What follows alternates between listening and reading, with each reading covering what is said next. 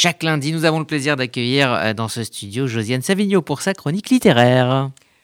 Bonjour Rudy. Eh bien aujourd'hui, je vais vous parler de Vénus Kourigata. Alors Vénus Kourigata, c'est certainement la plus libanaise des écrivains français et la plus française des écrivains libanais. Alors d'ailleurs, on va la retrouver dans le dossier Liban du prochain numéro de, de l'Arche. Et puis, elle se définit comme poète d'abord. Mais là, je ne vais pas vous parler de poésie, parce qu'elle a écrit beaucoup de romans. Et le dernier, qui s'appelle Ce qui reste des hommes, est un petit bijou d'humour. Alors, je crois que plus elle vieillit, plus elle a de l'humour, Vénus Corrigata. Alors, de quoi s'agit-il?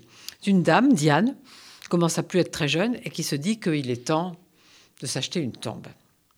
Et elle la veut en marbre rouge. Et ça commence comme ça.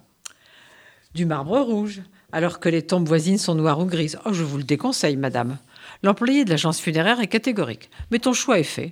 Ton doigt revient sur le même échantillon, rouge méché de gris, même couleur que la poitrine du rouge-gorge qui t'a regardé avec insistance ce matin à travers ta fenêtre.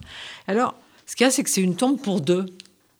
Ah Alors il faut choisir avec qui elle va passer son éternité. Et c'est là qu'entre en scène son amie Hélène, qui est une sorte de double d'elle, deux vieilles dames indignes, quoi, qui sont euh, pleines de pleines d'esprit toutes les deux.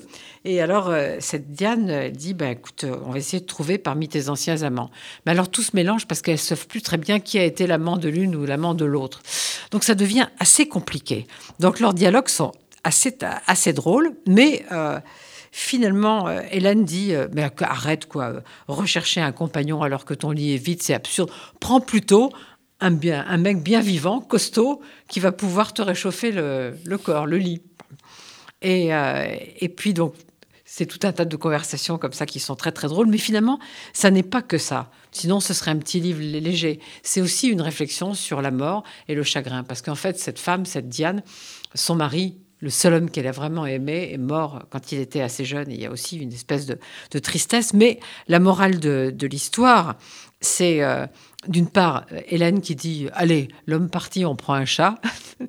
Mais c'est aussi que c'est l'écriture, la littérature et l'humour qui sauvent, qui sauvent de, la, morbidité. Et qu'il faut, euh, il faut rester euh, vigilant et, et rieur.